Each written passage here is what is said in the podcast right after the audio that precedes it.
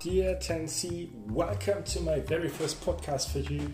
Um, in this podcast, I'll tell you what you have to do in our lessons on uh, Wednesday and Friday.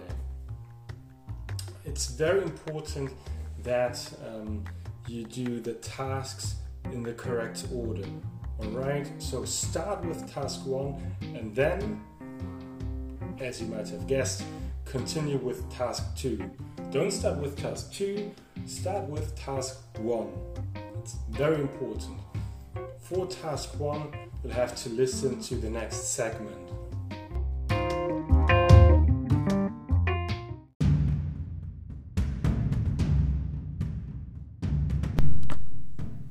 Now I know you're sitting in front of your computers or in front of your smartphones, tablets, whatever, but just for a second, let's pretend you weren't sitting in front of them. Let's pretend you weren't safe and sound as you are right now.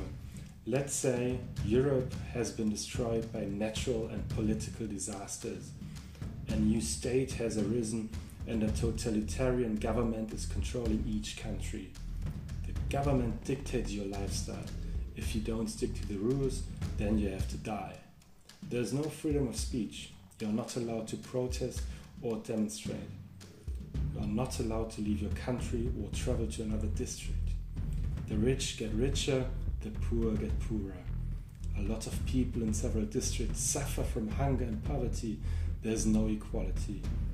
You and your family do not have enough food to lead a happy life.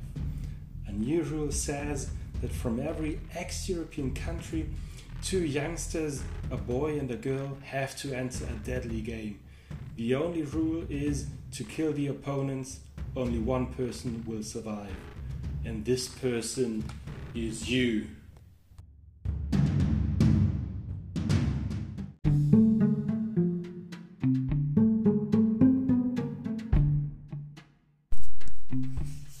Now imagine that you are in the situation and that you have to take part in this game. How do you feel? What do you think?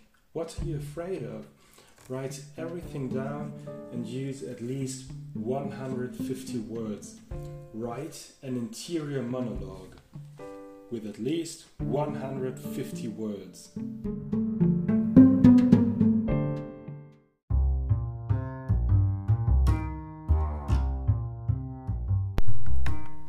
After having done task 1, you can now continue with task 2. Read the first two chapters of the book. Point out what we learned so far about the protagonists.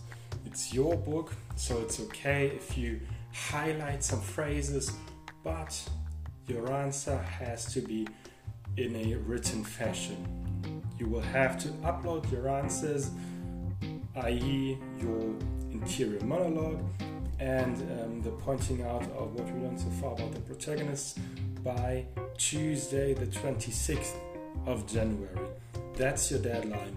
If you have any questions so far, um, of course, you can contact me via Messenger.